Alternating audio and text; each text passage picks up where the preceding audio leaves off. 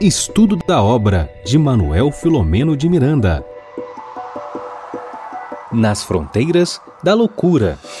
Olá, amigos, sejam todos muito bem-vindos à nossa quarta live dessa obra maravilhosa, Nas Fronteiras da Loucura. Denise, Bernardo, Regina, muito boa noite, meninos. O nosso protagonista da noite está com a gente. Olá, Marcelo. Boa noite. Boa noite a todos. Muito bom. Eu confesso a vocês que às segundas-feiras à noite eu fico, vou usar uma expressão nordestina, igual pinto no lixo. Fico assim muito satisfeito, porque a gente vai se reunir para conversar sobre uma obra sensacional. E para nós iniciarmos aqui as nossas atividades, como de costume, a gente vai se servir aqui desse opúsculo já é um tradicional amigo entre nós, a obra Vida Feliz, a gente já está até terminando ele, né? São 200 mensagens, a mensagem que a gente vai ler é de número 187. E eu vou pedir depois a, a nossa Denise, tá, Denise, para você fazer a prece de início para gente. É, pela pena de dia, a nossa querida Joana de Ângeles nos diz assim: Nestes dias agitados, a angústia caminha com o homem, disfarçada de medo, de ansiedade, de sentimento de culpa. Naturalmente, as pressões a que a pessoa está sujeita respondem por tal situação. A ansiedade pelo prazer exorbitante frustra. Os fatores agressivos amedrontam. E a timidez encontra uma forma de levar ao complexo de autopunição. Afasta da esses fantasmas responsáveis por males insuperáveis. És filho de Deus e por Ele amado, que te protege e abençoa. Não te afastes das suas leis e se te enganares, em vez de te entregares a conflitos desnecessários, sem receio algum. Vamos orar. Então, após essa leitura que já acalma a nossa mente, que nos fala da confiança em Deus nas horas difíceis do nosso dia a dia e ao longo da nossa vida, nós nos levantamos em prece a Jesus, aos nossos mentores espirituais, agradecendo a oportunidade de nos reunirmos através da tecnologia para realizarmos o nosso estudo e automaticamente também nos estudarmos. Envolve-nos, Senhor, em tua paz nesta noite a todos aqueles que estiverem conectados conosco e aos que vierem na sequência em outros horários a se conectarem com esta live, para que todos possam sorver e se abastecer da tua vibração de paz e do teu amor. Se conosco, Senhor, hoje sempre. Bom, meninos, é, eu vou passar aqui a palavra para a Regina, que a Regina sempre faz aquele anúncio bom, né? Dos nossos internautas, dos nossos parceiros. Está contigo, Regina. Hum, boa noite a todos e todas. Então, com muita alegria que voltamos mais uma vez né, para o estudo da noite de hoje. E nós queremos agradecer a todos vocês que estão conosco e aos nossos parceiros de transmissão, que a gente vai colocar aqui os nossos amigos que retransmitem esse evento. Então, muito obrigada e sigamos, né? Vamos estudar, que tem muita coisa pela frente hoje.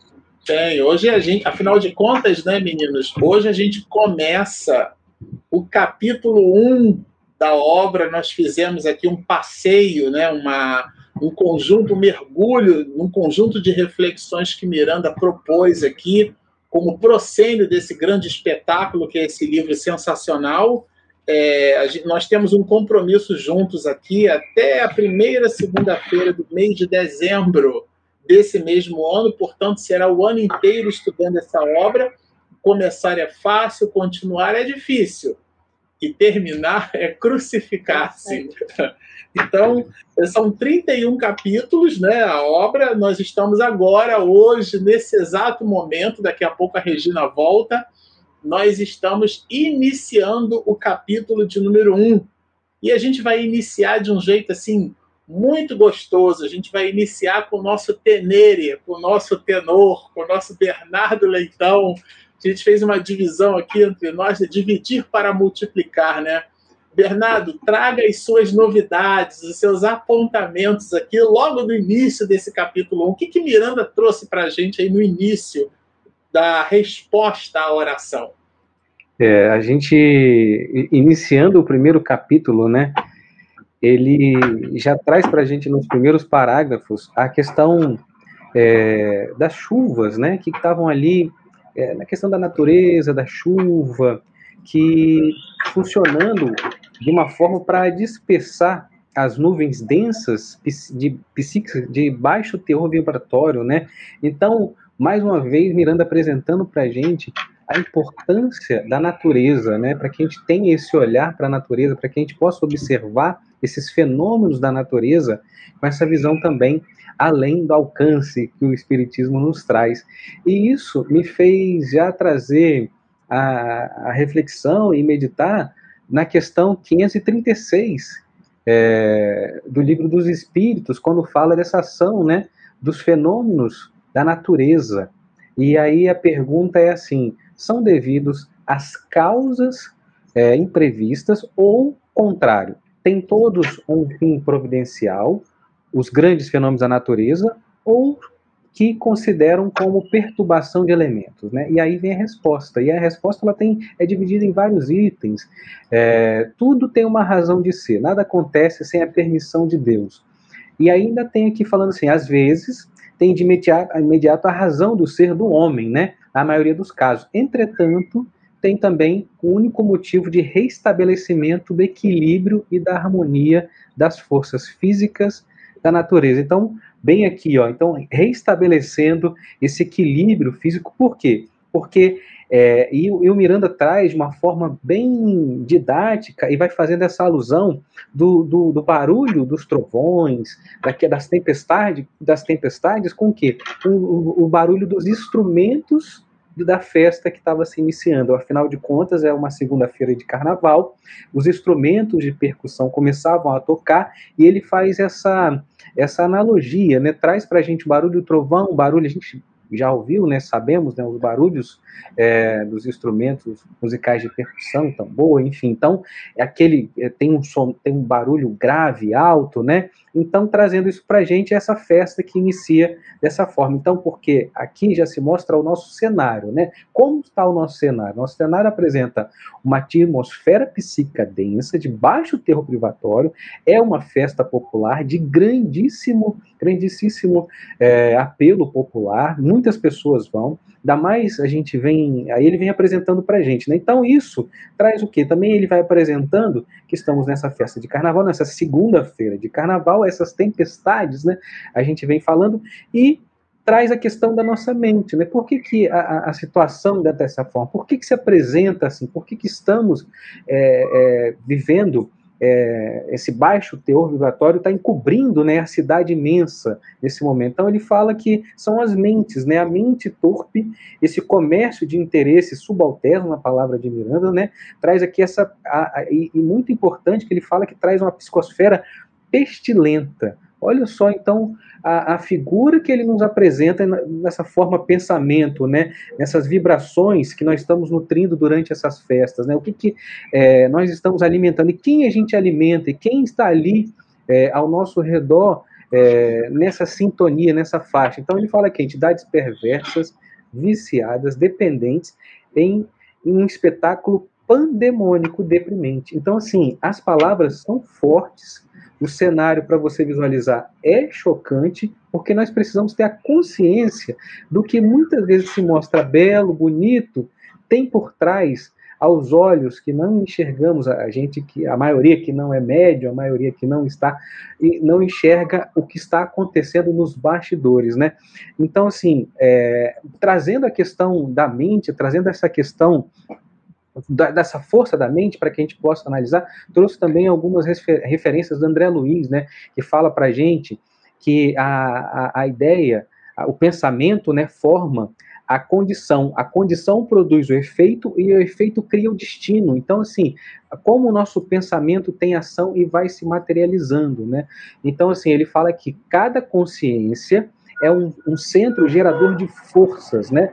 No movimento universal, cuja direção é, de si mesma pensar é criar. Então ele fala dessa consciência, esse centro gerador que é a nossa mente, que é o nosso pensamento, e ele fala assim que mesmo que a gente não perceba agora, a nossa alma se expande em milhões de partículas que são agentes de libertação ou cativeiro. Isso é impressionante, porque assim, a nossa mente ou nos liberta ou nos aprisiona, né?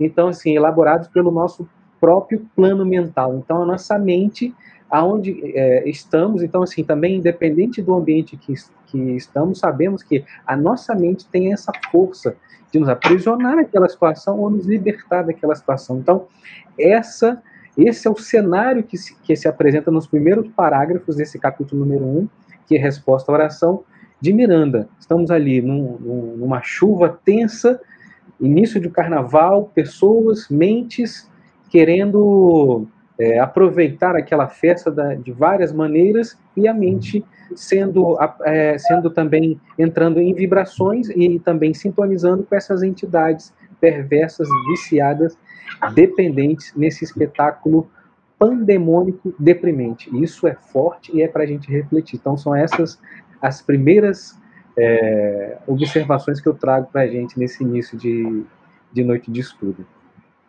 Nossa, e já começa quente, né? Porque é. as observações de Miranda, é isso. Ele não economizou, não. Ele já começou quente, não é isso, Denise? Porque tem todo o desdobramento aqui, né? Isso, Miranda já começou quente, né, aqui no texto. E aí eu diria para os internautas que nos acompanhem, olho vivo nos adjetivos que o Miranda usa ao longo do livro todo. Bernardo destacou muito bem aí a atmosfera pestilencial, o próprio título do capítulo nos dá muitas pistas do que vem por aí. E aí, adiantando um pouco aqui a, a, nossa sequência de discussão, a partir do parágrafo 8, eu fiz um resuminho que está no slide, é, pedi para a Regina colocar aí no ar, para nos auxiliar aqui a seguir. Então, é, só para situar, quem por acaso esteja nos acompanhando é, no estudo, esteja começando agora, nós temos um narrador, observador, que vai ser também um personagem, porque ele se envolve com a história, que é o Miranda, ou Filomeno, como eu chamo. Nessa parte do texto começam a aparecer os primeiros personagens, é bom ficar bem de olho nisso, o próprio Filomeno é um personagem, mas ele não é um personagem principal. Vai aparecer o Dr. Bezerra de Menezes, vai aparecer um auxiliar dedicado, vai aparecer a mãe da personagem central, Dona Angélica. Então, assim, um, olho fino também para é, o nome dos personagens, por vezes fala muito sobre eles, e os cenários, e aí o Bernardo já nos trouxe um cenário muito importante, que é um cenário espiritual, que é, digamos assim, a parte de trás, aquela parte invisível de uma festa de carnaval. E, coincidentemente, estamos nós hoje né, na semana que antecede aí o carnaval. Na próxima sexta-feira, nós estaremos na, na, na sexta-feira do carnaval, conforme o nosso calendário. E aí é bem interessante estar começando esse estudo hoje, porque a gente está bem ambientado com ele. Então, nessa parte aí, dos parágrafos 8 até o 16, nós vamos ter agora um outro lado da festa. Enquanto no cenário lá que o Bernardo nos descreveu era aquele lado denso da festa, agora nós estamos vendo os bastidores do ponto de vista do que Filomeno descreve como equipes operosas de trabalhadores espirituais em serviço de emergência que se revezavam. Então, acho bem importante a gente destacar isso, porque é de fato o outro lado. Então, como atuam os espíritos bons, aqueles que estão comprometidos com os nossos resgates, com o cuidado dos grupos sociais, das cidades, durante um período de uma festa como essa, que pela festa em si já é um, um período que demanda muito trabalho. E aí nós tínhamos, além da festa, esse condicionante atmosférico, né, muita chuva, E aí a gente aproveita, Marcelo, para fazer aqui um, uma fala né, de solidariedade aos nossos amigos e irmãos de Petrópolis que estão passando por uma fase aí bem difícil. E voltando então aqui para o texto, nós vamos encontrar Filomeno descrevendo que essas equipes estavam de prontidão para defender os incautos, né, para socorrer a grande mole em desequilíbrio, ou seja, a grande sociedade em desequilíbrio. E aí, desde a véspera, ou seja, se estavam na segunda-feira de carnaval, desde o domingo, haviam sido instalados diversos postos de socorro em nosso plano de ação. Então, o Filomeno nos leva agora, como um diretor de cinema, que nós olhemos esse plano de ação é, invisível no qual ele e o Dr. Bezerra de Menezes vão atuar. E aí ele nos traz essa figura veneranda, que vai ser central para essa obra, para todas as tramas que vão aparecer aqui, que é o abnegado doutor Bezerra de Menezes, conforme diz o texto, tomava providências, distribuía informações e cuidava pessoalmente dos casos mais graves nos quais aplicava os recursos da sua sabedoria. Então vejamos que ele aí é o grande chefe de equipe é, nesse campo de socorro que foi colocado, e o Filomeno vai nos dizer que as atividades eram tantas e tão intensas que pareciam um campo de guerra, e era importante cuidar ah, de todos os pedidos que chegassem. Aí nós vamos ter o que para mim é a informação extremamente relevante dessa parte, é um pouco do funcionamento desse campo de socorro, mais especificamente o que Filomeno vai chamar de o seletor de preces, ou seja, nós estamos falando de tecnologia do mundo espiritual, que se a gente quisesse traduzir para que a gente entenda melhor o que é esse, essa central aí onde está o seletor de preces, para nós uma tradução ah, razoável seria pensar numa equipe de call center. Mas vejamos o que Filomeno diz, né? Os seletores de prece facultavam as ligações com os núcleos superiores da vida, ao mesmo tempo intercambiando forças de auxílio aos orantes contritos, enquanto aparelhagens específicas acolhiam pensamentos e forças psíquicas que se transformavam em agentes energéticos que irradiavam correntes diluentes de condensações deletérias. E só nesse parágrafo aí, nós conseguimos identificar pelo menos três funções dos seletores de prece. Vejam só, facultavam as ligações com os núcleos superiores da vida, uma espécie de central mesmo, trabalhando em função de outros núcleos numa instância superior, é, ao mesmo tempo que diz, acolhiam os pensamentos e forças psíquicas que se transformavam em agentes energéticos. Então, vejamos, era aquele momento de recepção propriamente dito, e ainda irradiavam correntes diluentes de condensações deletérias. Lembremos aí do cenário é, que tá, está descrito no início do capítulo que o nosso Bernardo nos trouxe antes. Então, nós temos esse campo de socorro aí devidamente instalado no nível espiritual funcionando a todo vapor na segunda-feira de carnaval, o segundo dia de trabalho, e aí nós vamos ter o início da ação, digamos propriamente dito, quando o nosso Miranda é, nos anuncia que um dedicado auxiliar do benfeitor incansável, que é o Bezerra de Menezes, trouxe-lhe a informação de que fora captada uma solicitação veemente de urgência a ele dirigida nominalmente e que os seletores, pelo tom vibratório com que se fazia emitida, expressavam a necessidade de suas imediatas providências. Esses dois parágrafos têm tantas informações importantes que vale a pena a gente é, fazer a leitura mais desacelerada. Aqui vamos só destacar, não é que o seletor de preces, esse setor, identifica uma prece que é classificada por Filomeno como dirigida nominalmente ao Dr. Bezerra de Menezes, uma solicitação veemente, então vejamos esse adjetivo aí como é importante, porque não foi qualquer prece, não foi qualquer vibração, e pelo tom vibratório com que se fazia emitida, expressava a necessidade de suas imediatas providências, e por isso o auxiliar vai entregar essa solicitação ao Dr. Bezerra de Menezes, que anota o endereço da recorrente e convida o Filomeno de Miranda para acompanhá-lo a fim de aprender, que é a posição que Filomeno se coloca, e auxiliar conforme a circunstância. Então, aí nós temos muitas coisas para destacar, não é? Essa chamada direta ao doutor Bezerra de Menezes, esse sentido de urgência, porque certamente havia uma pauta, uma agenda ali, e naquele instante, pela intensidade da vibração, o doutor Bezerra de Menezes percebe é, que aquele pedido merece uma reconfiguração da agenda e ele pessoalmente se encarrega sobre isso. Eu queria só, Marcelo, nessa primeira parte, ainda fazer dois destaques, né? O primeiro deles, assim, a partir de vários biógrafos de Chico Xavier e de médios que tiveram a oportunidade de estar com ele várias vezes, eu já ouvi mais de um relato que torna verídico que nas reuniões públicas em que o Chico atendia as pessoas, uh, esses biógrafos e médios dizem que o espírito Emmanuel chegava 19h59 reunião ia começar às 20 horas. E o espírito Emmanuel chegava para a tarefa. O doutor Bezerra de Menezes, quando ia, chegava às 18 horas, porque ele tinha um sem número de espíritos desencarnados para atender, para ouvir, afora ficar auscultando as preces dos encarnados. Então, é aquele benfeitor que nós conhecemos, né? e que esse livro vai nos revelar de uma forma impressionante como um benfeitor da humanidade.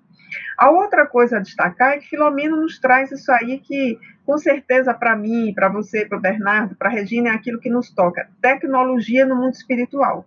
Eu sou fã do seletor de preces, já houve uma fase na minha vida que eu, ficava, eu queria sonhar, eu queria ver como é que isso funciona. Como e é aí é eu lembrei. Aparelho, né, Denise?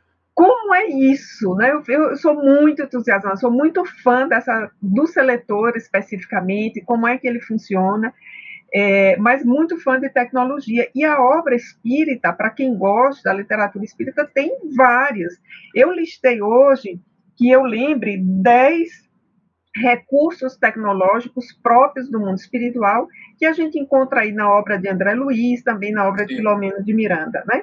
Na obra de André Luiz, só para lembrar, nos domínios da mediunidade tem outro equipamento que eu sou fã e que eu queria evoluir para merecer usar, nos domínios da mediunidade. O Bernardo já riu, porque eu acho que ele já lembrou, é o psicoscópio.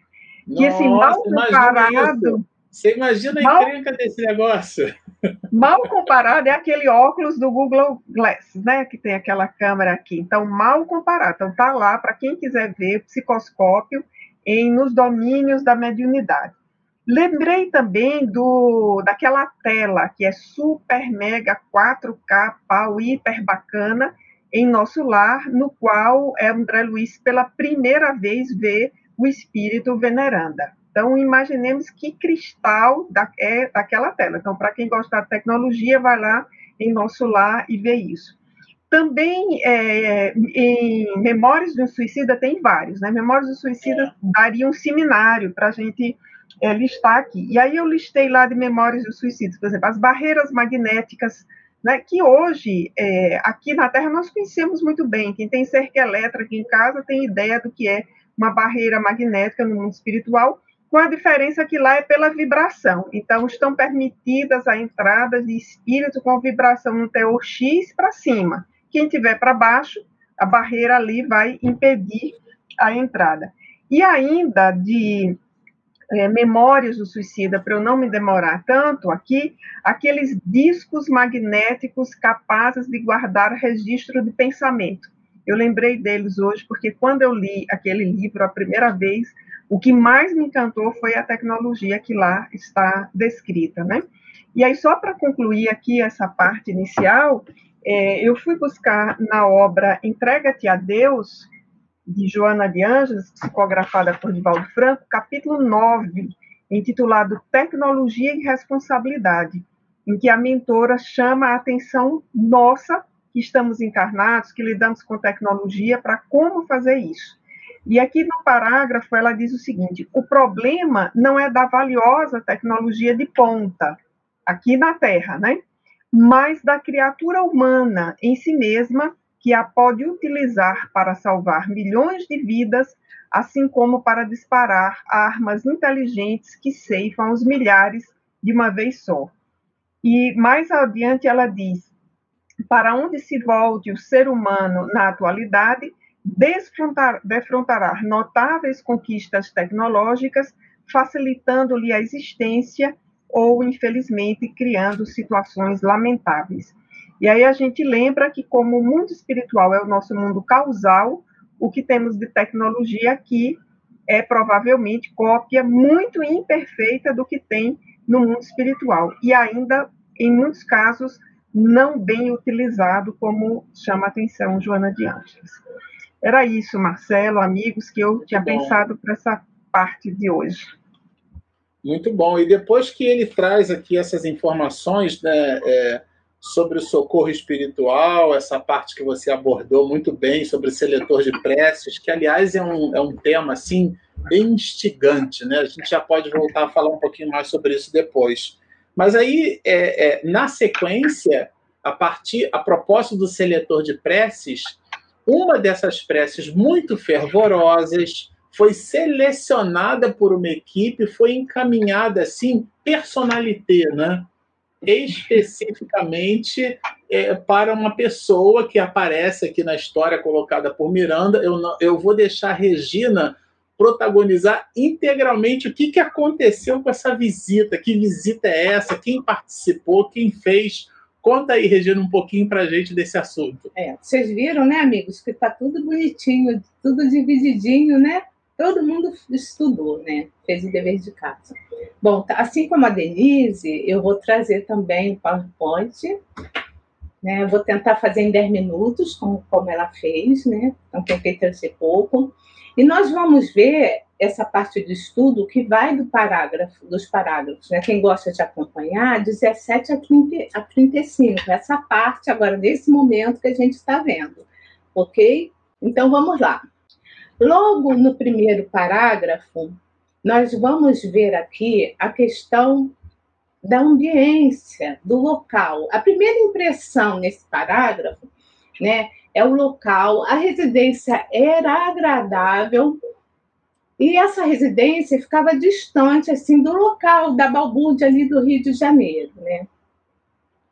E aí nós vamos ver, né, que é, essas irradiações mentais que eram emitidas, né, através da prece da senhora Angélica, elas eram, eu achei muito interessante, são os pontos que eu anotei importantes, e radiações mentais equilibradas. Por quê?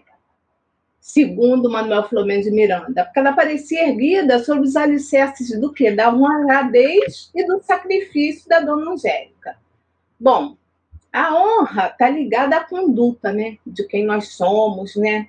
Somos virtuosos, honestos.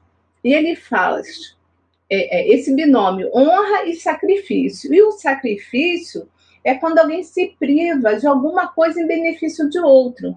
Então a gente já começa a ver que nesse cenário, né, quando a gente encontra essa senhora em oração, a gente começa a perceber que ela é um espírito diferenciado. Né?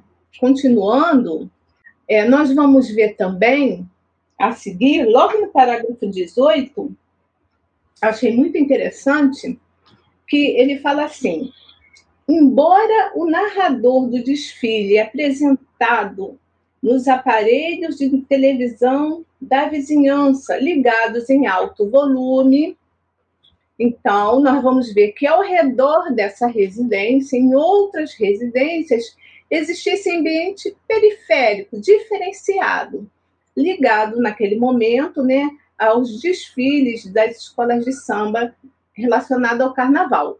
Em relação a isso, como eu sei que o Bernardo é de comunicação, eu queria que ele falasse um pouquinho sobre isso. Pode ser, Bernardo? Sim, é, a gente estava comentando né, no nosso dia do estudo essa questão da, do ambiente. Então, assim, é, assistir um programa de televisão, assistir é, a um desfile de carnaval, que nós estamos falando é, do carnaval, né, ele está sendo televisionado, está sendo transmitido, é, não exime a pessoa dela não estar sofrendo essas interferências ou estar naquela, naquela, com aquela mente voltada para aquilo, né, naquele momento. Então, assim, é, e, e o alcance que tem, né, que trazemos isso aqui para um tempo mais remoto que não havia as redes sociais, não havia o celular, então o aparelho de televisão, rádio, é muito forte, né, assim, era, era a pessoa tinha aquele aparelho, ele é um, é um aparelho que fica ali, sendo, é, ficava geralmente na sala onde a família toda em volta para assistir, e por conta disso, é, se espalha, né, o alcance se torna muito maior. Então, assim, algo que poderia estar assim, apenas para as pessoas que estavam lá na festa, naquele ambiente, teve, é, é, se potencializa com, com, essa, com esse recurso, né, com o recurso da televisão. Então, assim, é, chega em mais lares pessoas que não, ah, eu não vou no desfile, não, vou assistir de casa. Aí ligou, tá sintonizando é, da maneira como que você está assistindo, da maneira que você está vibrando, você está sintonizando com aquela festa, com aquele momento. Então, assim, é mais um ambiente propício para que a gente possa cuidar, é, ter cuidado e, e observar com a, o nosso pensamento com, a, com essa vigilância. Então, é, muitas vezes eu trago também o exemplo de muitas vezes quando a gente assiste um telejornal, né, quando a gente assiste é, um, uma coisa que aqueles programas que são mais pesados, que tratam com, sem o cuidado de apenas não noticiar, mas de adjetivar o que está acontecendo, né? Sendo narrado enchentes, enfim, catástrofes, e aquilo você assiste, você não fica informado, você sai revoltado, aquilo gera uma, um sentimento em você, aquilo gera uma vibração em você, que você sintoniza com uma vibração, que você é, vai começar a emitir a, os, seus, a, seus sentimentos, as emoções, né? vai alterar o seu estado psíquico. Então, é muito cuidado quando a gente for assistir a determinados programas, a determinadas é, atrações, que a gente possa entender que aquilo gera consequências na, no nosso ambiente, né? Então, assim, no nosso lar. Então, ali a gente pode ver, como bem disse a Regina, que em torno dessa casa o ambiente era como se estivesse no ambiente lá no, no desfile do carnaval. Isso mesmo. Mas nós vamos ver de acordo com o que, que o narrador, né, o Filomeno Miranda, fala de quem é, a gente vai estar tá tendo uma dica de quem é o espírito que está em prece, né? E a gente vai ver também que eles relatam, já no parágrafo de 19 a 20, que a, é, é, existia, quer dizer, não existia, né? ausência de espíritos malévolos e viciosos. Não havia. Então, olha só, ela estava cercada desse ambiente que, como o Bernardo disse, a gente às vezes acha que não faz mal nenhum, mas a gente acaba sintonizando, se envolvendo, né? Mas ali, naquele local, não existia espíritos malévolos e viciosos. Então a gente começa a ver também os benefícios da oração. E toda vez que vocês olharem agora, né, que tiver algum um slide maiorzinho, é que eu peguei de algum livro, texto, e aí para a gente falar de acordo com que, com que o autor é, descreveu. Né? Então, no Consolador, no livro Consolador, tem uma pergunta que é o seguinte: é, pergunta assim: o meio ambiente influi no espírito? Quem responde é Emmanuel. Tá, então, de novo, o meio ambiente influi no espírito? Resposta: o meio ambiente em que a alma renasceu muitas vezes constitui a prova expiatória, com poderosas influências sobre a personalidade.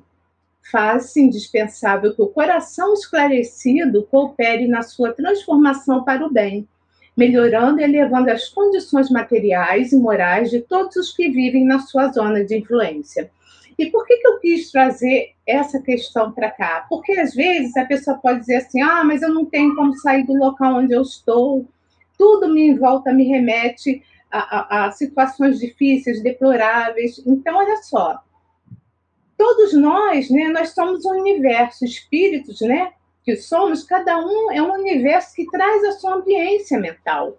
Essa ambiência é que vai fazer da gente espíritos melhores ou piores de acordo com o que, com o que fazemos, com o que a gente pretende assim seguir daqui para frente, as nossas melhoras, as nossas lutas, as nossas virtudes.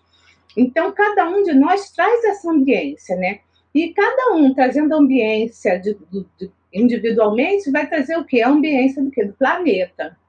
Então, se o ambiente, se o planeta não está com um ambiente muito bom, é porque os habitantes do planeta, no quais somos nós também, não estamos muito bem. Então, a gente precisa realmente vigiar e orar e tentar se transformar para que, independente do lugar onde estejamos, a gente possa fazer a diferença para um mundo melhor, tá? Que era o caso da dona Angélica. E através dessa prece, ela se dá através dessas ondas mentais, né? Então a gente vai ver que elas alcançam, dependendo assim da onde, para quem que a gente está emanando, então a gente vai vai ter ao nosso redor quem vai captar ou são os espíritos bons ou são os espíritos maus, os espíritos que estão de acordo com a nossa sintonia, porque a gente irradia, é como se fosse a telepatia, como se fosse o rádio, a onda do rádio, né? A gente ligou o rádio, a gente vai tentar sintonizar ali em alguma estação de rádio, e aí a gente vai captar o quê? Aquilo que a gente está mais afinizado. Então, se eu estou no meu ambiente, o meu ambiente é salutar, se eu estou trabalhando, se eu estou não estou falando mal de ninguém. Se eu estou vigilante, a minha ambiência psíquica vai ser boa. Mas se não, eu vou estar tá me afinizando com esses espíritos malévolos que estão captando a minha meu pensamento através da minha própria irradiação. Então, muito cuidado, viu, gente? E no caso da senhora, Dona Angélica, ela emitia ondas mentais de curtas, né? frequências mais curtas, mais altas, de espíritos mais nobres. É, nos domínios da mediunidade, nós vamos trazer uma citação de André Luiz. Ele fala o seguinte: formamos desse modo um conjunto vastíssimo de inteligências sintonizadas no mesmo padrão vibratório de percepção, integrando um todo constituído de bilhões de seres que formam, por assim dizer, a humanidade terrestre, aquilo que eu acabei de dizer, né? Dependendo dos nossos semelhantes, agimos e reagimos uns sobre os outros por meio da energia mental em que nos renovamos incessantemente. Então tá aí a dica do André Luiz, né? Quando ele está em observação, a dica dele aí nos domínios da mediunidade para que a gente tome o cuidado, né? Voltando ao livro, eu pontuei né, alguns tópicos em relação à oração dessa senhora. Então, no momento em que ela orava, olha que interessante, ela irradiava luz opalina, né, no qual denotava né, a sua perfeita consciência espiritual, emitia vibração de humildade, né, a gente vai encontrar isso nos parágrafos 23 a 29, e tinha fé. Ela acreditava, ela tinha certeza que ela seria ouvida sabe? E a fé dela era a fé de que ela, ela tinha a confiança no bem maior. Então, assim, não adianta a gente pegar e dizer assim, ah, eu tô com problema, faz oração aí para mim. É lógico que ajuda, mas a gente precisa se modificar primeiro. A oração, a mudança, ela precisa partir de nós. Então, essa senhora realmente acreditava. Ela acreditava nos espíritos bons e que ela ia ser ouvida tanto que assim fez. É, eu tentei pontuar só, sabe? Eu trouxe para vocês terem uma noção em relação a essa oração da, da Dona Angélica. Então, eu fui lá nos Mensageiros, tá? Onde André Luiz, ele narra a história de um grupo, ele fazia parte do grupo, que foi visitar um posto de socorro. E nesse posto de socorro, é, as pessoas eram atendidas ali e a maioria ficava num galpão onde elas acreditavam ainda estarem mortas, desencarnadas. Então a pessoa morria, mas não morria. Ela continuava em sono profundo. Então, assim, o Porto Socorro tinha várias ali é, atividades principais, mas nesse momento o principal desse aí, né, o, o mais, assim, digamos assim, o importante era tentar trazer a vida, né, a, a vida dessas pessoas para que elas pudessem entender o que estava acontecendo com elas. Então, era um galpão gigantesco, onde as pessoas ficavam em muitos pesadelos ali, né? Então, toda noite, às 18 horas, não me recordo bem o horário, mas enfim, existia ali o horário da prece, como tratamento para esses espíritos que estavam dormindo, digamos assim, né? E aí eu pontuei, na hora da oração, como que cada espírito que onde a história, é, é, onde eles estavam envolvidos na história, se comportou é, diante da prece. Então a gente vai ver a Esmalha, que era a esposa do Alfredo, que era o administrador do posto de socorro. Esmalha era um espírito nobre. Ela não poderia viver, ela não vivia ali com Alfredo naquele local porque eles estavam em, em faixas diferentes de moralidade, de evolução. Então, é, a, as luzes das malhas eram, elas eram diamantinas, irradiavam de todo o seu corpo, em particular do tórax, cujo âmago parecia conter misteriosa lâmpada acesa. Os das senhoras que as acompanhavam, elas eram semelhantes a da esmalha, como se trajassem soberbos costumes radiosos em que predominava a cor azul.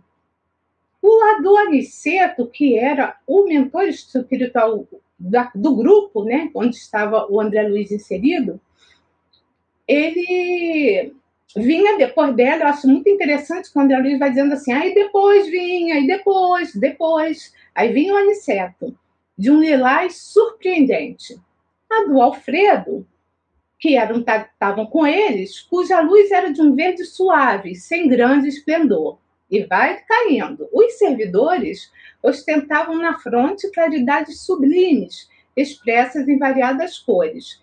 E o Vicente e o André Luiz, que estavam ali como aprendizes, mostrávamos fraca luminosidade, a qual, porém, nos enchia de júbilo intenso, considerando que a maioria dos cooperadores em serviço apresentava o quê? O corpo obscuro, como acontece na esfera carnal. Então, daí a gente vai de novo observar que essa senhora Dona Angélica era um espírito diferenciado.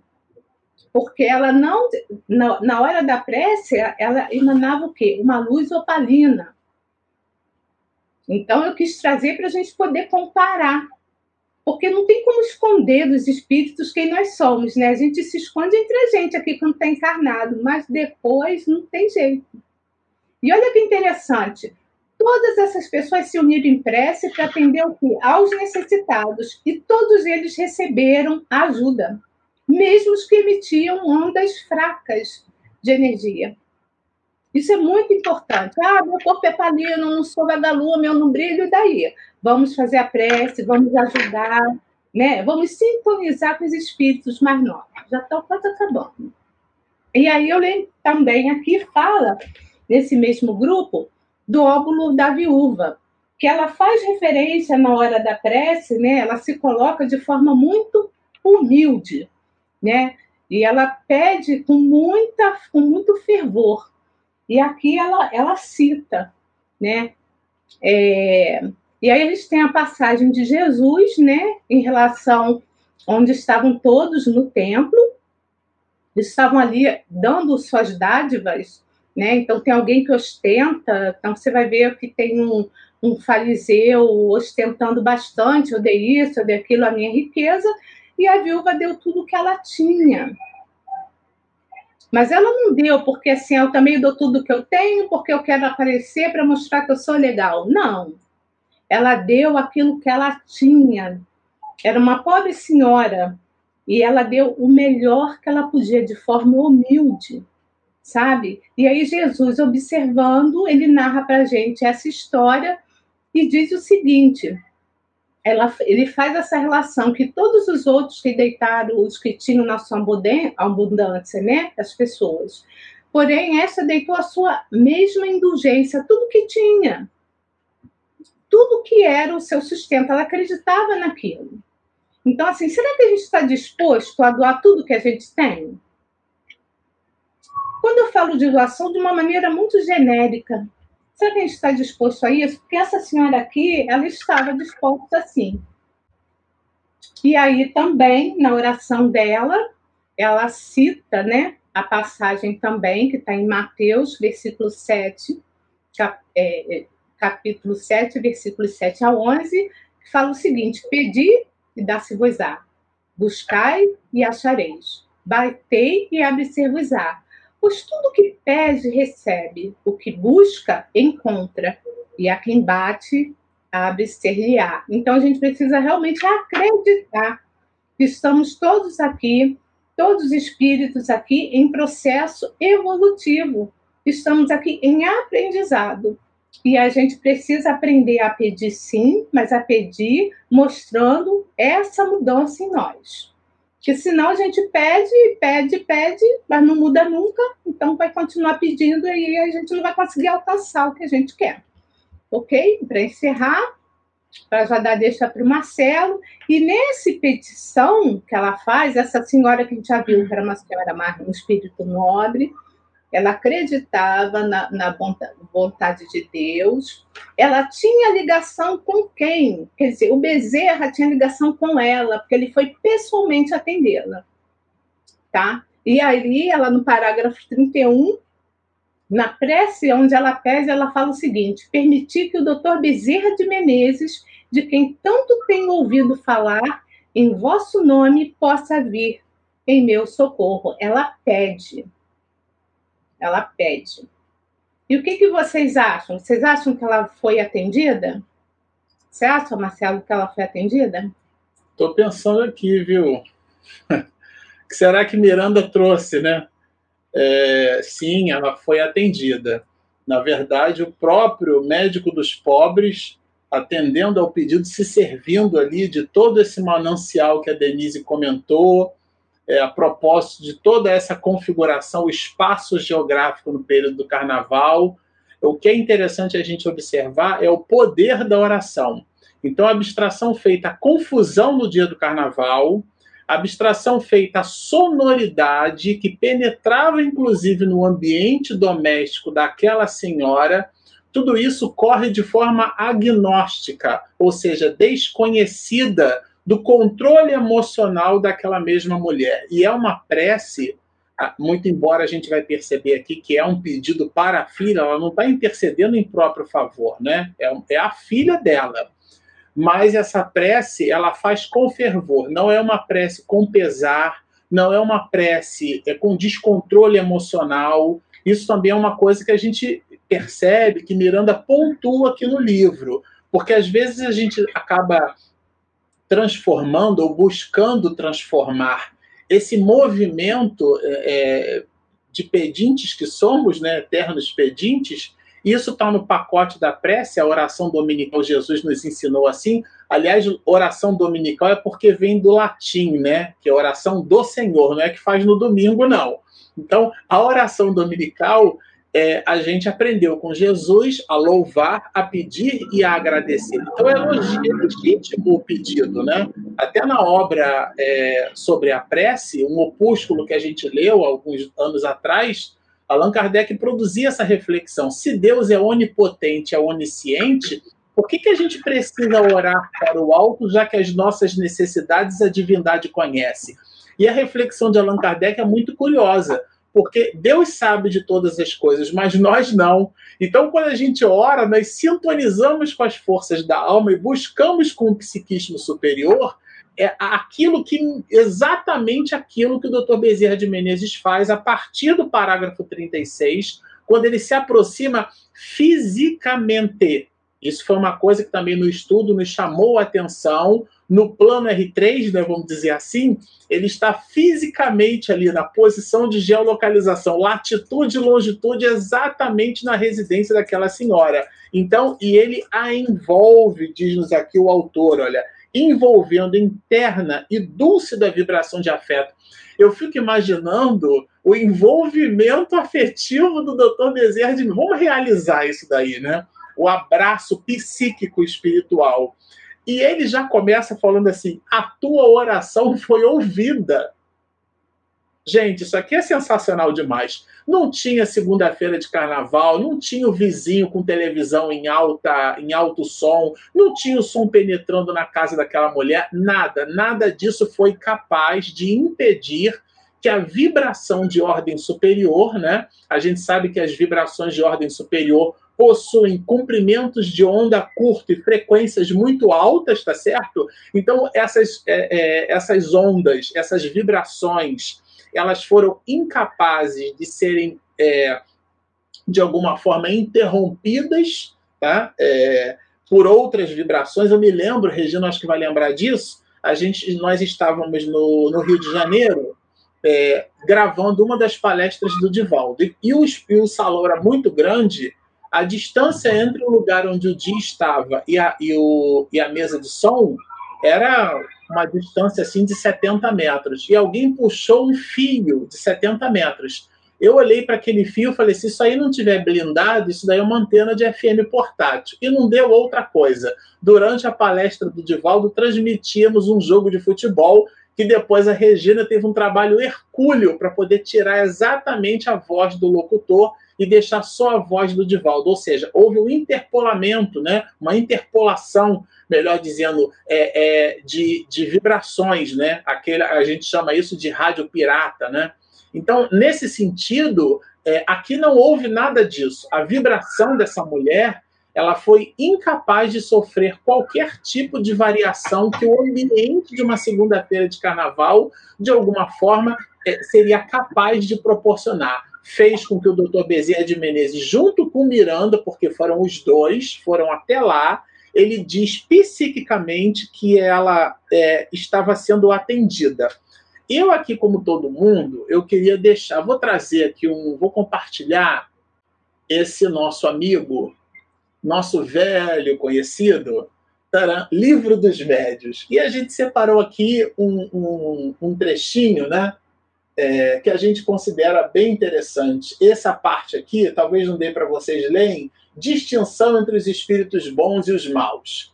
E aqui na questão, é, no item né, 264, Allan Kardec vai trazer para a gente que a bondade e a benevolência são atributos, ou seja, são qualidades essenciais dos espíritos é, depurados.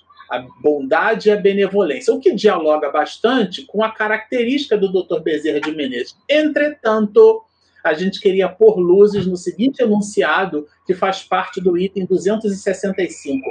A inteligência está longe de constituir um sinal seguro de superioridade. Ou seja, o que atrai os bons espíritos não é a acuidade intelectual, gente. Né? Porque a inteligência e a moral nem sempre andam juntas. Um espírito pode ser bom, afável, e ter conhecimentos limitados. Olha que delícia que é isso aqui, ao passo que outro inteligente instruído pode ser inferior em moralidade. Então, o que a mulher apresentava é essa acuidade moral. E se a gente quiser é, aqui, olha, entrar em mais, é, em mais um item é, do livro dos médios, né, o finalzinho aqui do item 227, a gente vai encontrar lá embaixo o seguinte: olha que interessante, né? As qualidades que de preferência, ou seja, o que, que os espíritos superiores preferem? As qualidades que de preferência atraem os espíritos bons são dois pontos Aí vamos observar quais são os atributos, as qualidades que atraem. O que é que fez o Dr. Bezerra de Menezes? O resumo da ópera é esse. O que é que fez com que o Dr. Bezerra de Menezes fosse pessoalmente ali, VIP total, né? Atender aquela senhora, tá certo? Foi o quê? Foi a bondade, a benevolência, a simplicidade do coração, o amor ao próximo, o despreendimento das coisas materiais. É isso que atrai os bons espíritos. Os defeitos que os afastam são o orgulho, que os afastam, gente. O orgulho, o egoísmo, a inveja, o ciúme, o ódio, cupidez e dialogando bastante com o capítulo primeiro de uma segunda-feira de carnaval no Rio de Janeiro, a sensualidade e todas as paixões que escravizam o homem à matéria. A gente queria, assim, trazer esses elementos, porque são elementos doutrinários e que dialogam fundamentalmente com a proposta trazida aqui pelo autor espiritual. Então, vejamos, o que atraiu o Dr. Bezerra de Menezes foi a condição moral daquela mulher, né? que ele, inclusive, vai dizer, o Miranda, o rosto cavo, macerado pelas aflições suportadas durante aquela conjuntura. Eu me permiti ler uma obra que o professor César Reis escreveu, né, de Fabiano de Cristo. E o Fabiano de Cristo tinha na perna uma erisipela que lhe dava dores horrendas. E, no entanto, foi uma alma nobre. Às vezes a gente fala das facilidades, a gente acha, né, nos dias de hoje, que a glória, a fama, os likes, o sucesso, nós estamos falando do espírito imortal. Deveríamos pensar como espíritos, né? Muito importante isso. E aqui ele prossegue, né? É, bom, nesse processo de prosseguimento, uma coisa que a gente observou foi o processo de telementalização. O doutor Bezerra de Menezes foi capaz de, chegando perto da mulher, absorver do psiquismo dela, vou me servir de uma expressão que o Alberto Almeida usa muito, a encrenca espiritual. Então ele identificou a sua filhinha única, encontra-se alienada, e ela teme pela auto, ela a mãe, né? Teme pela autodestruição da mesma está internada num sanatório nesta cidade, ou seja, no Rio de Janeiro. O, o, que, que, o, o que, que o doutor Bezerra faz aqui? Ou a gente brincou no estudo, uma espécie de sniffer mental, né? Ele, ele, ele, ele realmente ele invade os escaninhos profundos daquela alma e retira dali as suas preocupações né, pungentes de mãe, que não está desgovernada, trata-se de um espírito com uma envergadura, né? pede, porque possui créditos morais. A nossa irmã é portadora de inumeráveis títulos de benemerência. Não é qualquer espírito. Isso é, é, Miranda abre o capítulo primeiro, gente. Isso aqui é sensacional, tá certo? Ele já coloca a coisa no nível aqui, tá? Bem no alto, né? E, e dialoga para a gente de uma forma muito brilhante, citando o, o, o, o amor como sendo essa força universal, né? Leão Denis, a religião de Deus é o amor. O bem possui uma linguagem universal nos dicionários de Deus. Isso é muito próprio para as nossas é, reflexões da noite de hoje. E aqui, para a gente encerrar os nossos comentários, ele mais uma vez reforça no parágrafo de número 50 que a oração por seu turno é taxa de luz e força. É o que a Regina trouxe aqui. Então, essa bobina de indução eletromagnética é tudo posso naquele que me fortalece. O ponto alto aqui é o que é que te fortalece. Aonde está o teu tesouro, é lá que estará o teu coração. É isso que traz aqui Miranda nesse capítulo primeiro. E nos despede, deixando assim um gostinho, né, meninos? Porque ele diz assim: partamos. Já está fazendo assim uma espécie de introito para o nosso capítulo 2. Partamos, né? Por quê? Partamos para onde? Para esse sanatório, muito provavelmente. Vamos visitar a filha dessa mãe tão laborosa e ao mesmo tempo tão sofrida e saímos, diz Luiz Miranda, gratificado ao Senhor. Bom, essas eram as reflexões, assim, as considerações dessa parte final que a gente queria dividir juntos aqui com os companheiros e agora fica aí franqueada a palavra entre nós. Estamos cheios de perguntas. Cheios de perguntas? Aí, fala aí, é, de, é, se, olha, se for para falar, eu vou fazer um destaque para cada parágrafo. Então, assim, eu vou de trás para frente para fazer alguns. Isso é sensacional. É, eu, mas eu adoro, assim, eu amo é, é, os livros de Filomeno e esse eu amo de paixão. Para mim, esse aqui é um capítulo de estreia de uma série da Netflix, assim, já começaria em alto nível. Aliás, eu acho que Filomeno mereceria uma Miraflix, né? É uma, um canal só com a, os livros de Filomeno. Mas veja só, Marcelo, a deixa que você nos, nos trouxe. Partamos antes que a alva levante o véu de sombras que cobre a cidade. Ou seja, nem tinha amanhecido a segunda-feira de carnaval. Essa prece ela foi captada da noite para a madrugada da segunda-feira, então não tinha nem raios de sol. E aí o Rio de Janeiro, como né? O Rio de Janeiro, como qualquer cidade, e a gente está citando aqui o Rio de Janeiro porque a gente já leu o livro todo e a gente sabe que está ambientado no Rio, mas qualquer cidade no período de carnaval está pegando fogo na noite do domingo, virada para segunda, com os desfiles de escola de samba. E aí o que me chama a atenção, e, e na sua fala ficou muito bem, e a gente pode chamar a atenção aqui para os nossos internautas, é que o dia santo é aquele que nós o fazemos santo. Porque essa personagem, que é a Dona Angélica, ela torna aquela madrugada de segunda-feira um momento santo na sua vida. A cidade estava pegando fogo, mas ela estava numa sintonia lá em cima, assim, profundamente emocionante para todos nós. Eu me emociono muito, é ler isso aqui e me emocionar. E, e, acho que a outra coisa que valeria a pena destacar aqui, duas coisas, vou, vou falar só essas duas para dividir aqui para o Bernardo e para a Regina, é que essa personagem, que é a Dona Angélica, né, que está no mundo físico, ela não é uma personagem espírita.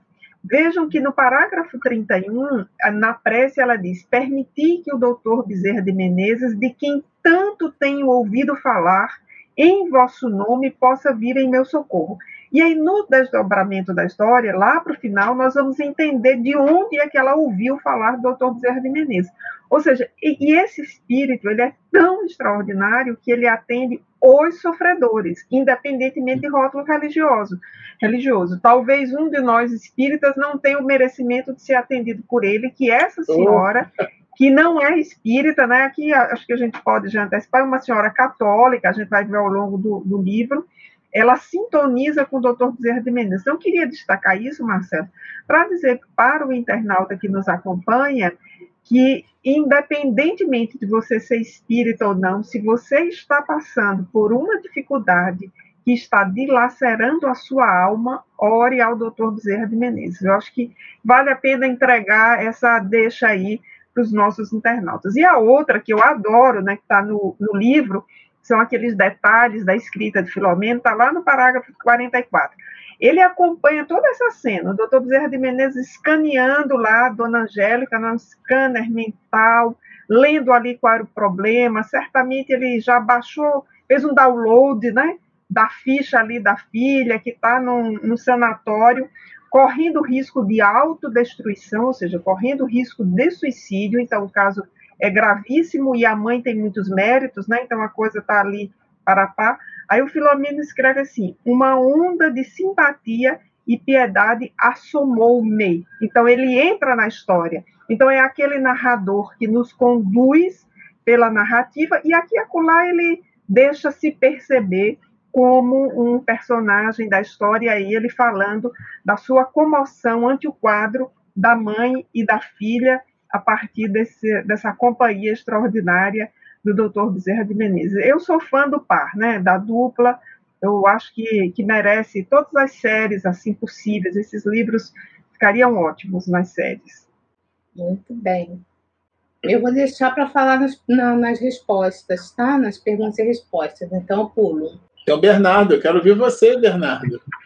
É, o que essa questão já traz para a gente aqui no, no, título do parágrafo, a resposta à oração, é, sempre me veio a, a, uma, uma, um poema de Alta de Souza, no Parnaso de Além que para que a gente possa entender é, e meditar sobre essa questão das nossas preces, das nossas orações, onde ele fala assim, né?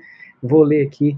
Meu irmão, tuas preces mais singelas são ouvidas no espaço ilimitado. Então, assim, as tuas preces mais singelas nesse espaço ilimitado. Ele diz, né? Mas sei que às vezes choras consternado ao silêncio da força que interpelas. Volve ao teu templo interno abandonado, a mais alta de todas as capelas.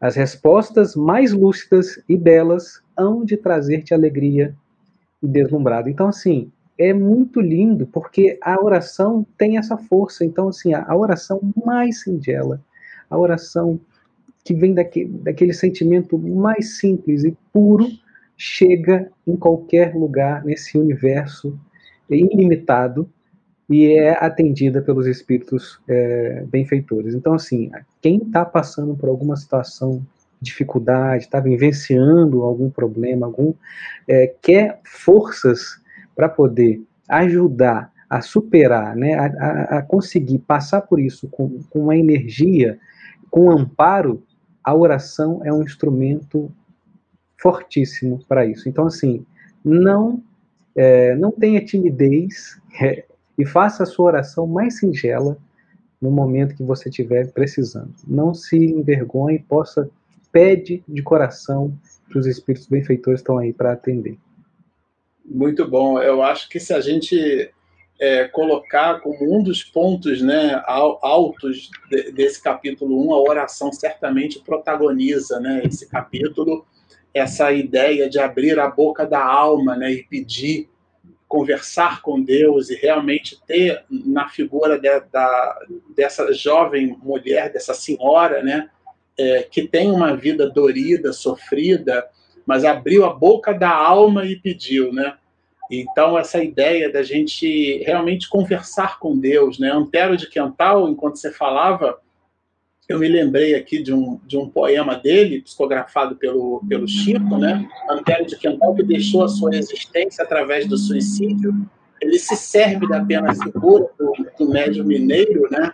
E diz assim: ah, se eu pudesse, se eu pudesse, eu diria aos, aos desesperados e desiludidos que sobre a terra os grandes bens perdidos são a ponte da luz resplandecente. A dor mais rude, a mágoa mais pungente, os soluços, os prantos e os gemidos entre as almas são louros repartidos muito longe da terra impenitente. Mas se eu pudesse, eu diria, ó vós que estáis na terra, que a dor espiritual da luz encerra a aventura imortal nos outros mundos. É abrir a boca da alma e orar e dizer: Senhor, eu estou aqui. Por favor, Senhor, eu sou tão pequeno, mas contigo eu sou tão grande. É tudo posso realmente naquilo que me fortalece. A mim me parece que Miranda, junto com o doutor Bezerra de Menezes, que é um espírito de uma alta envergadura intelecto-moral, está descrito nos, na, na categoria dos espíritos de segunda ordem, o espírito de ordem superior. É ele que vai pessoalmente atender uma prece de uma mulher que, como lembrou Denise, não é espírita, né, eventualmente não possui aqueles predicados que a sociedade elege como sendo os predicados que poderiam compor esse ou aquele favônio, essa ou aquela benesse, porque como a gente trouxe no livro dos médios, o que atrai os bons espíritos é o ato de ser bom, né? Regina, é contigo. Vamos então, né? Todos emocionados. O Bernardo aí, né, trouxe aí essa coisa da, da, da poesia de volta, né? Então motivou o Marcelo também. Mas vamos aqui à nossa sessão de perguntas e respostas, porque nós temos vários internautas querendo dialogar conosco. Momento de interação. Perguntas e respostas. Bom, gente, são várias as perguntas até agora, um, dois, três, quatro, cinco, seis, cinco, sete. Tem, tem uma que está direcionada para mim, mas eu vou passar para a Denise qualquer dela, então a gente vai fazendo assim, tá? Tá bom. Vamos à primeira. Daniel Rosa de Assis, lá de Goiânia.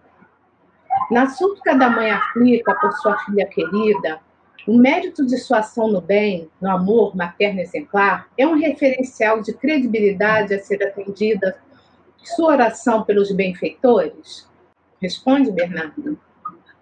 Ah, era Denise, você não falou que era Não, Denise? quando entrar na que está escrito Regina, não é Guaraná. Ah, tá. Eu, Ah. eu, eu tinha entendido que era Ah, isso. então desculpa, eu só fiz confusão. Mas é, sim, a gente viu né, fa- a fala dos autores né, sobre a, também a questão da, daquele espírito que estava pedindo e solicitando a prece, né, que também era um espírito que tinha, que trazia é, as- as- o seu mérito naquela ação do bem, né, naquele exemplo. Né. Então, assim, é o que a gente falou. A gente é, precisa também ter o nosso nossa meditação para entender assim, ah, então se eu não tenho, é, se eu não sou esse espírito é, com esses créditos, esse espírito de luz, a minha oração não vai ser atendida. Não é isso que a gente está dizendo. Aqui a gente está só falando que esse espírito que fez essa oração é um espírito que possuía também uma elevação, que tinha ali é, o seu crédito também é, no amor. Mas que as orações, é, como disse Marcelo, todas aquelas que preenchem aqueles requisitos, eles, elas são ouvidas pelos benfeitores. Tem mais duas, que essas vou passar para Denise, porque uma é uma dúvida bem rapidinha. Dona Ang... é da Thaís Soares. Dona Angélica e Juliana são as mesmas pessoas em personagens diferentes? É, boa pergunta, Thaís. Eu acho que na hora que eu me referi, não me expliquei direito, foi importante você ter perguntado.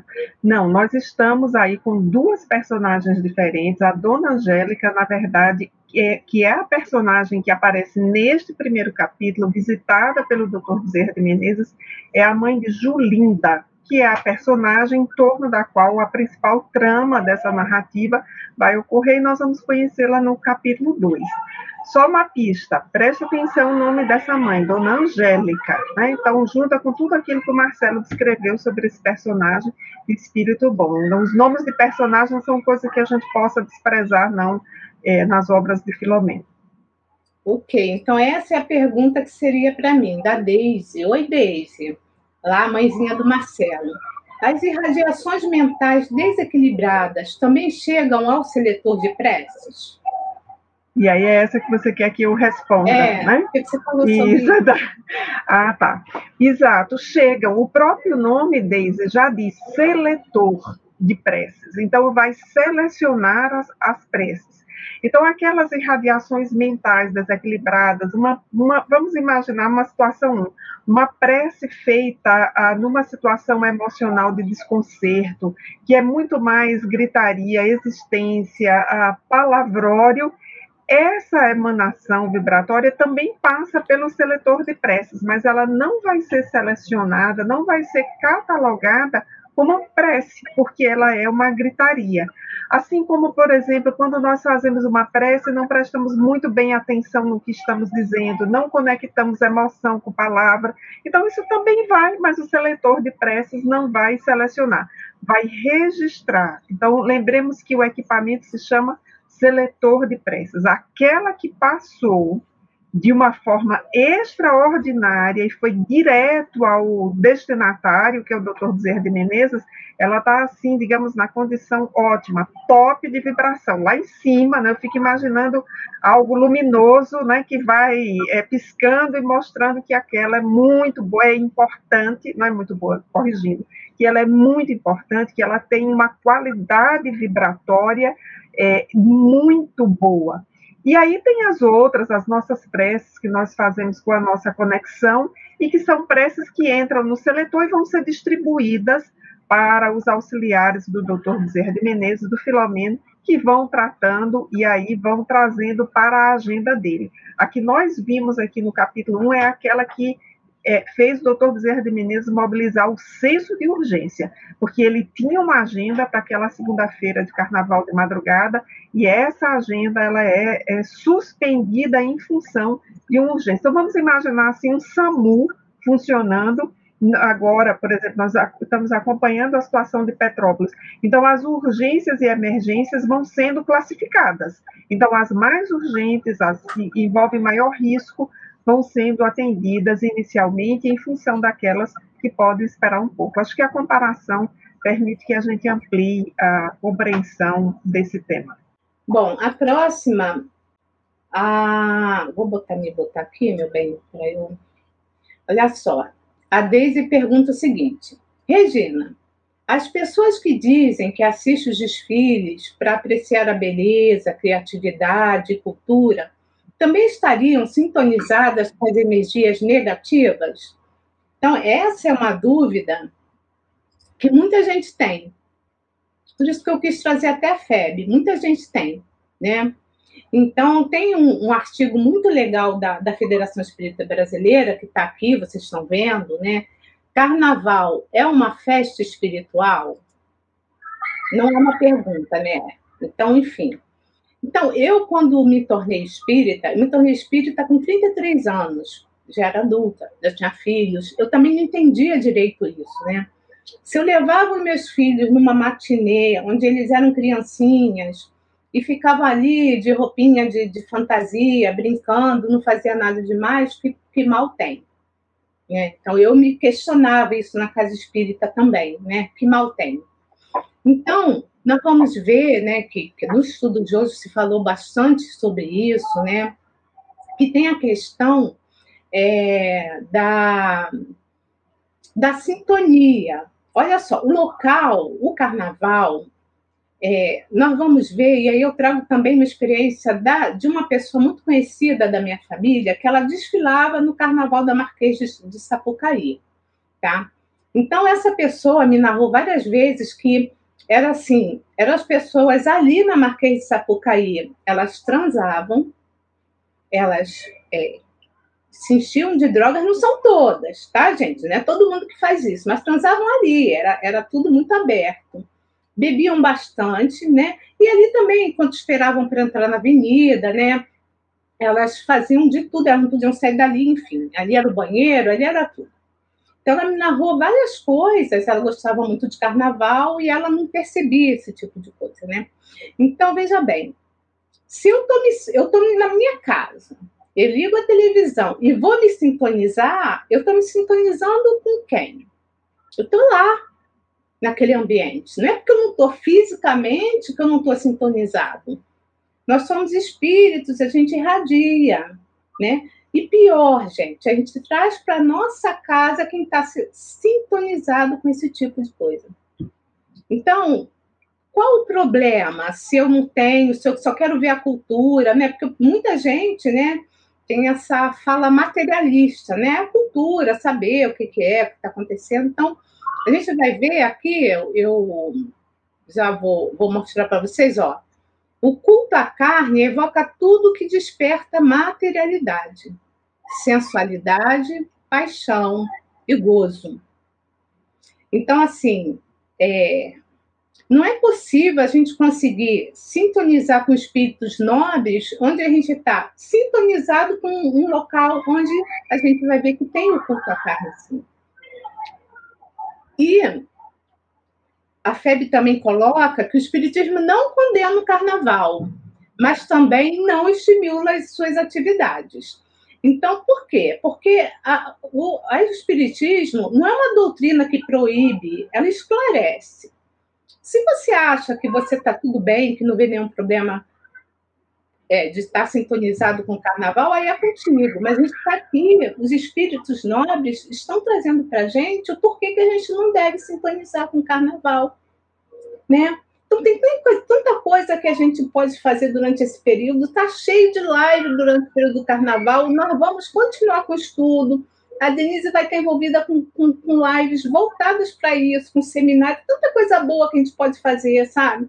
Um passeio no parque, um bom livro, conversar com a família. Por que, que a gente precisa ter um, é, é, esse período, se vincular com esses espíritos e trazer dificuldades nossas mesmo, para nós mesmos? Porque nós não somos espíritos ainda puros.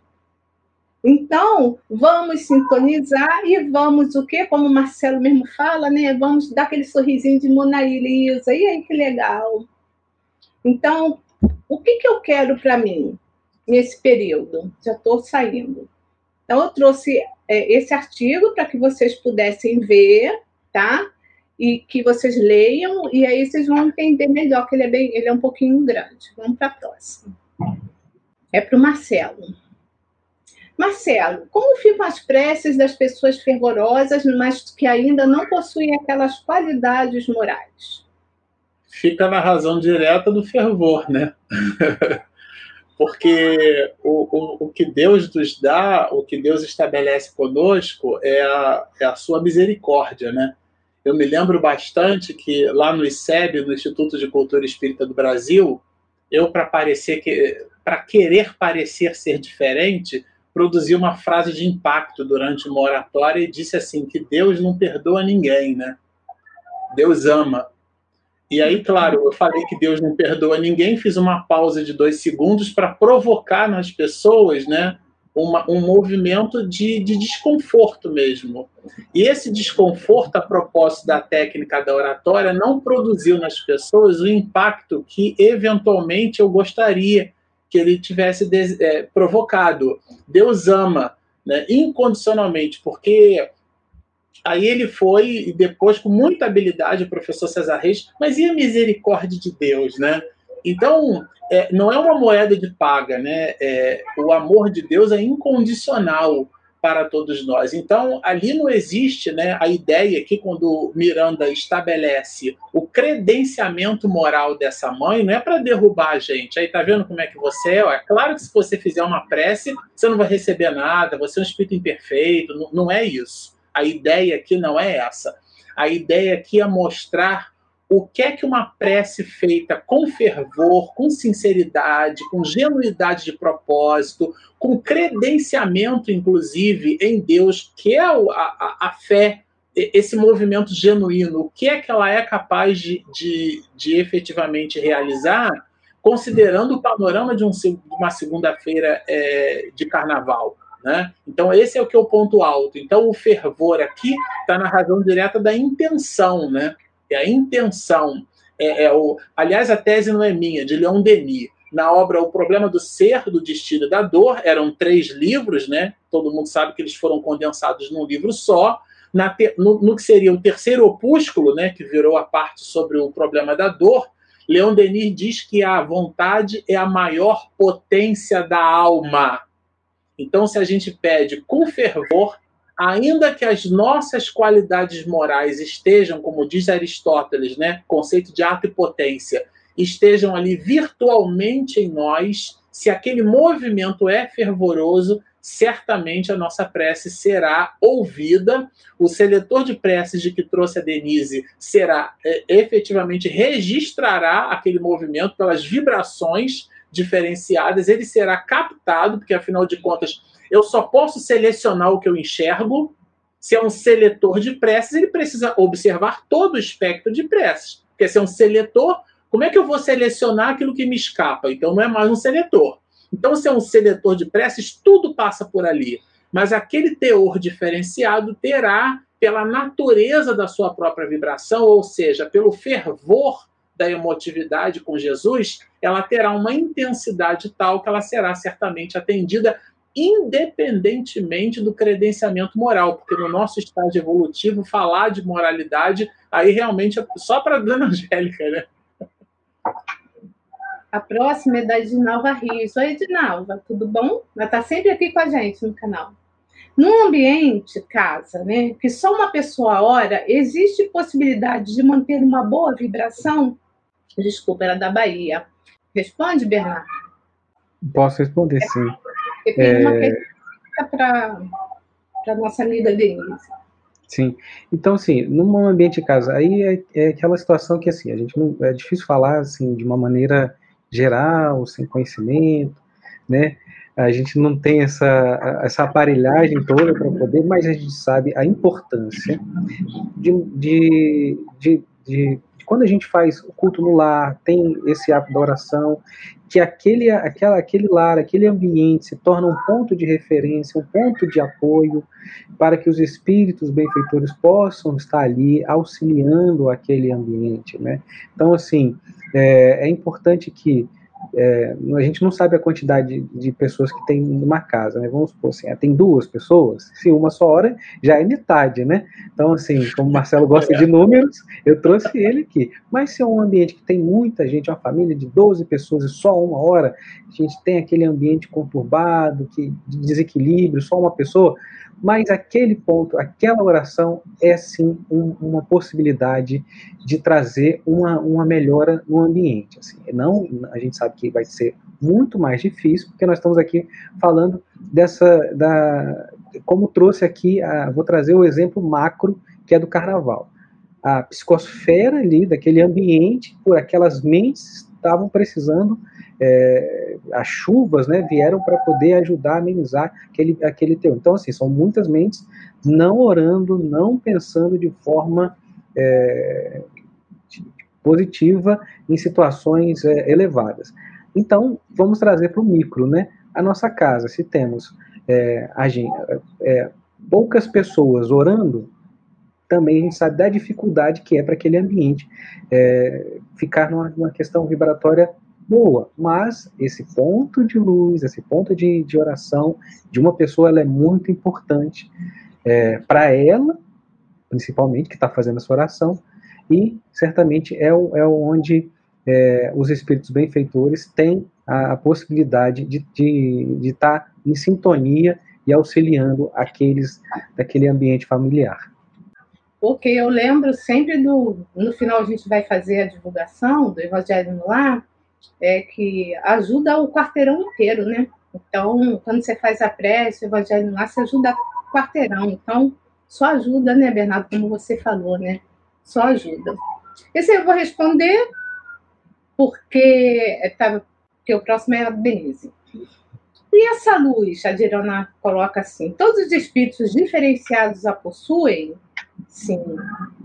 Todos os espíritos moralizados. Vocês lembram que eu trouxe o slide onde que o André Luiz, que já tinha passado lá pelo nosso lar, que ele já estava no primeiro estudo dele fora do nosso lar, depois que o copo né, ficou vazio, né, transbordou, e aí ele queria conhecer mais coisas. Depois de estar ajudando todo mundo ali no nosso lar, ele e o Vicente, que eram médicos também, quando estavam encarnados, eles tinham nesse local o quê? Uma luzinha opaca. E a maioria dos espíritos aqui na Terra, na crosta, não tem. A maioria, não quer dizer que são todos. Então, qualquer espírito diferenciado possui luminosidade, sim, qualquer um tá? Desde que seja moralizado. Né? Então a gente tem que lutar para buscar, né? Essa melhor, melhora.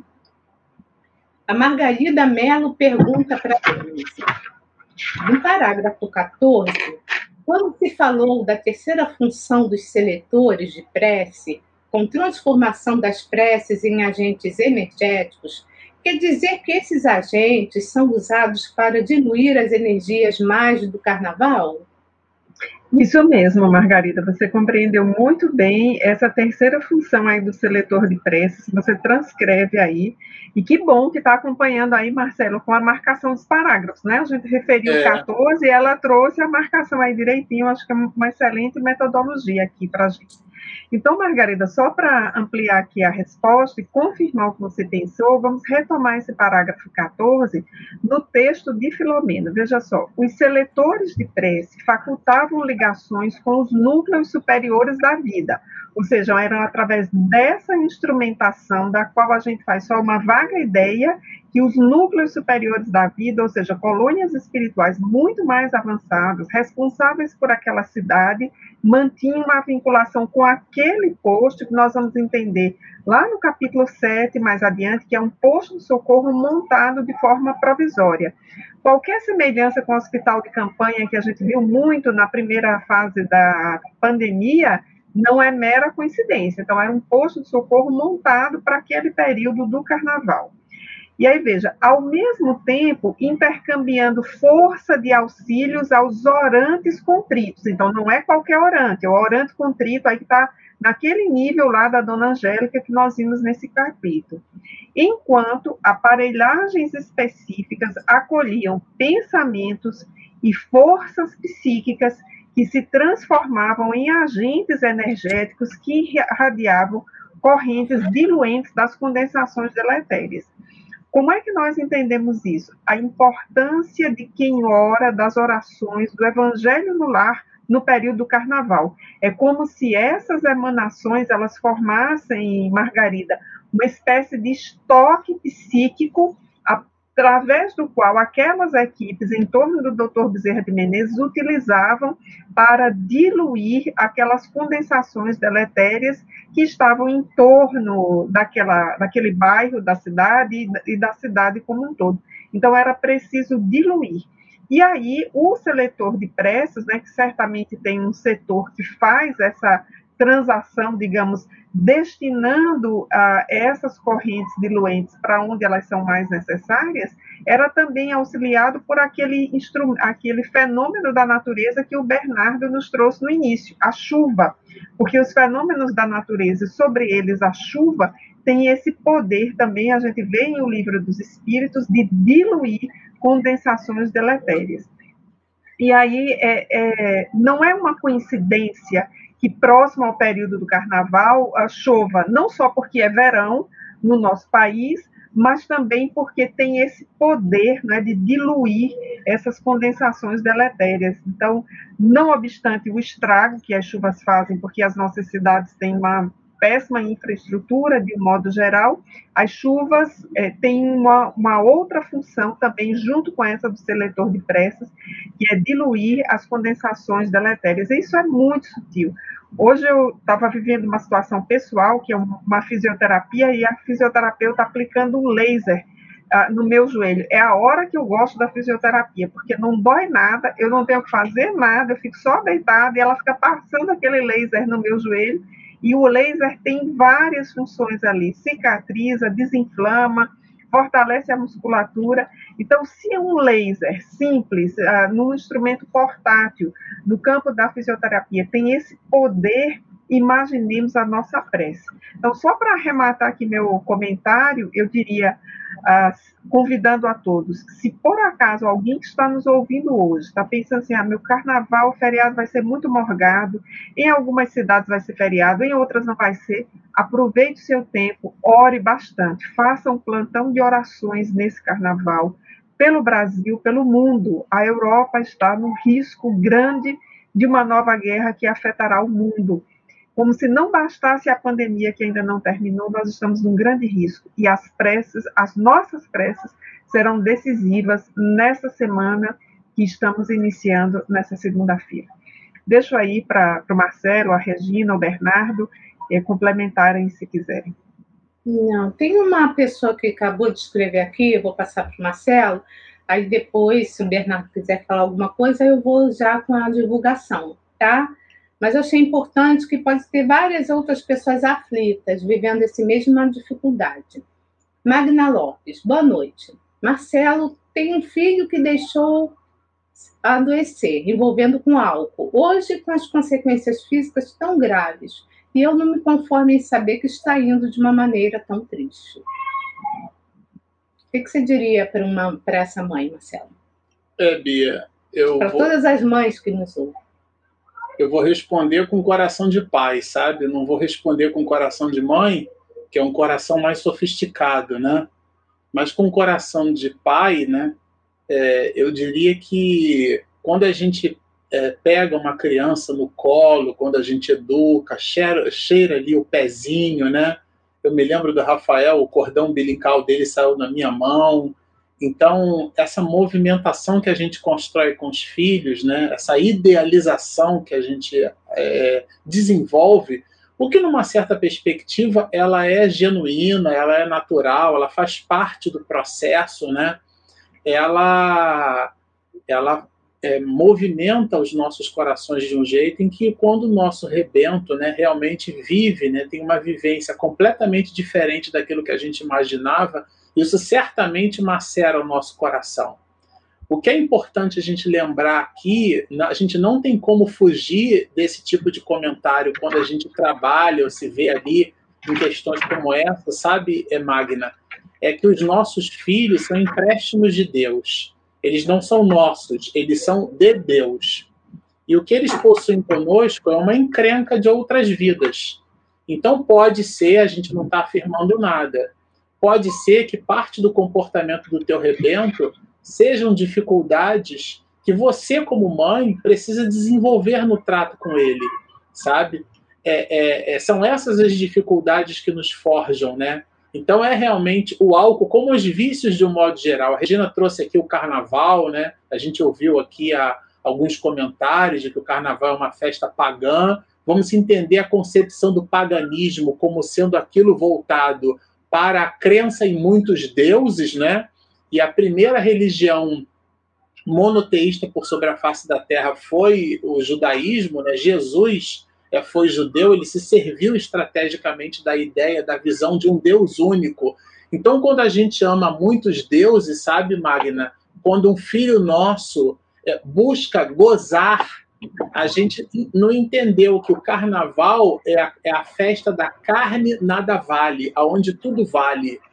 E a gente aprende aqui, né, muito fortemente, que as escolhas nossas, quando são materializadas, a gente ainda não entendeu. a proposta da vida, né? Será que médium que fuma pode dar passe? Será que eu posso fazer uma tatuagem aqui de borboleta no meu pescoço? Quando as minhas dúvidas são materiais, são de ordem material, é, é aquilo que está lá no livro dos Espíritos, das questões 100 a 113. Os espíritos de, de, de terceira ordem, e a maioria de nós, as escolhas, Allan Kardec diz assim, o predomínio da matéria sobre o espírito. Os de segunda ordem é o contrário, é o predomínio do espírito sobre a matéria. Então, são as escolhas do Dr. Bezerra de Menezes. E de classe ordem única, questões 112 e 113, a gente só consegue, só pode, só dá para enquadrar Jesus. Então, claro, a gente vai ficar aqui com os espíritos de terceira ordem, que é a maioria de nós. Então, a maioria de nós ainda faz escolhas de ordem material. A maioria de nós, isso é Miranda que diz, na terceira introdução da obra Nos Bastidores da Obsessão, a glutenaria, que é a compulsão alimentar. Quantas pessoas não desenvolvem obesidade mórbida?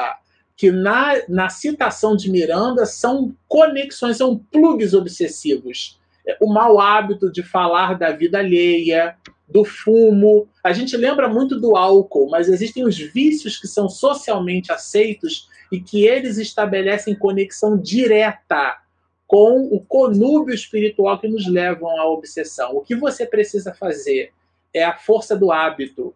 A palavra desperta, mas é o exemplo que arrasta. Ora pelo teu filho.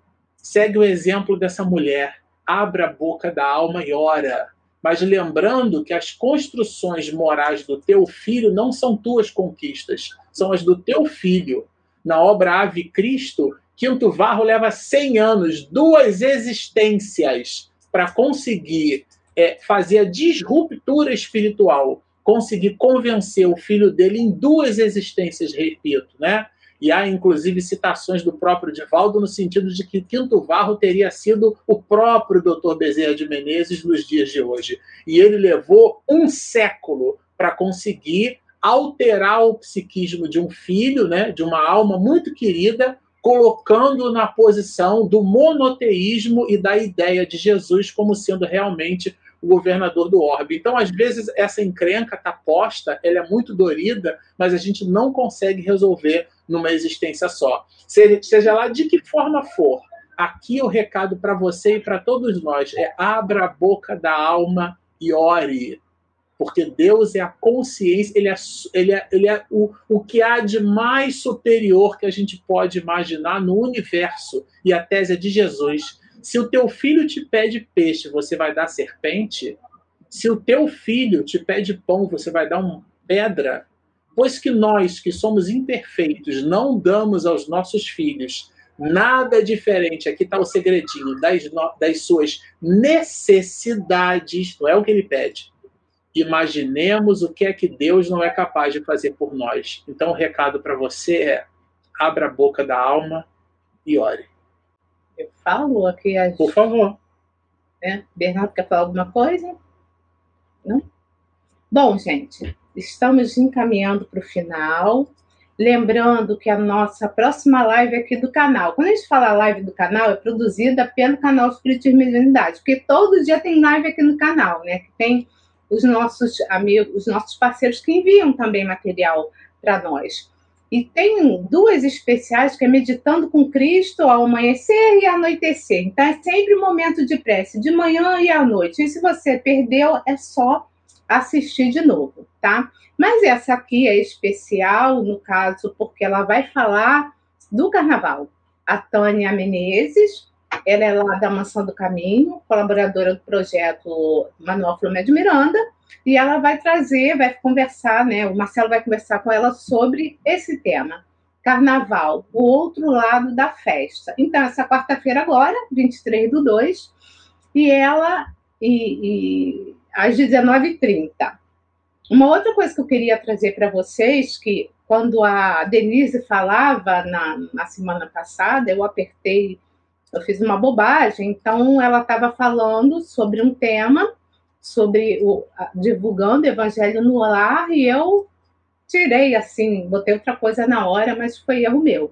Então ela estava divulgando, né, né, Denise, sobre esse evangelho no lar, né, esse estudo, que é da Federação Espírita do Paraná, e aí eu não sei se você quiser falar se é semanal, mensal, mas uhum. tem muita coisa gravada lá, né? Uhum. É, esse Evangelho no Lar, ele é diário, todos os dias às 21h50, ele é produzido pelo Centro Espírita Idelfonso Correia, com apoio da Federação Espírita do Paraná, essa atividade ela é bem curtinha, demora uns 25 minutos a meia hora. Para quem não sabe como fazer o Evangelho no Lar, eu indico porque é um bom modelo para você começar acompanhando esse Evangelho, é excelente antes de dormir. Você vai acompanha o Evangelho, provavelmente tem um sono muito semelhante ao do Dona Angélica aí do livro. E no domingo, é, esse Evangelho é também retransmitido pelo canal da Mansão do Caminho. Mas durante a semana você pode procurar Evangelho no Lar, Centro Espírita e o Defonso Correia, lá de Curitiba, os nossos amigos Adriano Greca e companheiros que colocam isso no ar diariamente. Tá. E a última nossa divulgação é lembrar para vocês que o Nossa Voz do Coração voltou. Já que tivemos né, dois amigos hoje aqui do estudo falando em poesia, então, elas são três minutos e pouco. Ela foi ao ar de novo, a segunda temporada entrou agora. Elas são três minutos e nós trouxemos o tema Companhia do Amor, de Joana de Ângeles. Então, para quem quiser, é só assistir. Com você, Marcelo. Vamos então nos despedindo né, da noite de hoje, uma noite muito gostosa, já que a gente fala da oração. Ô, Denise, por favor. Marcelo, é, é, só para a gente fazer um gancho, é, agora no período do carnaval, muitos eventos espíritas estarão ocorrendo online. Então, o evento da Federação Espírita do Estado de Goiás, o Movimento de Integração do Espírita na Paraíba, aqui de Campina Grande, e outros pelo Brasil inteiro. Então, material nós temos suficiente aí para ocupar o nosso período de carnaval.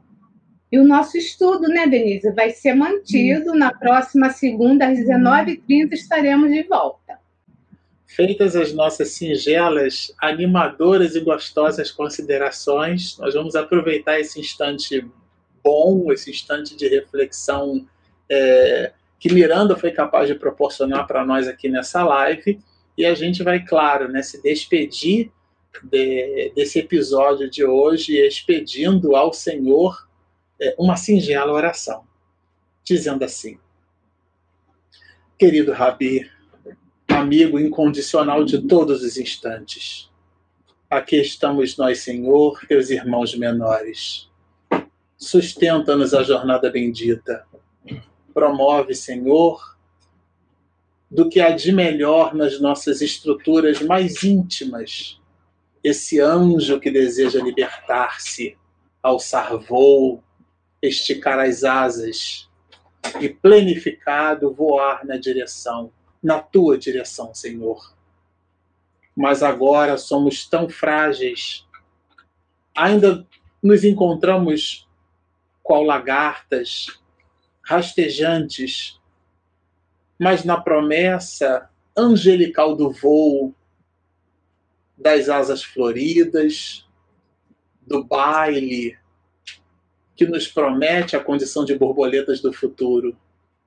Dá-nos, Senhor, ainda que nesta posição do hoje, dá-nos a condição suprema de observarmos na visão do Espírito como o amor, a luz, a bondade, a alegria está dentro de nós, disposta, plena para se desenvolver.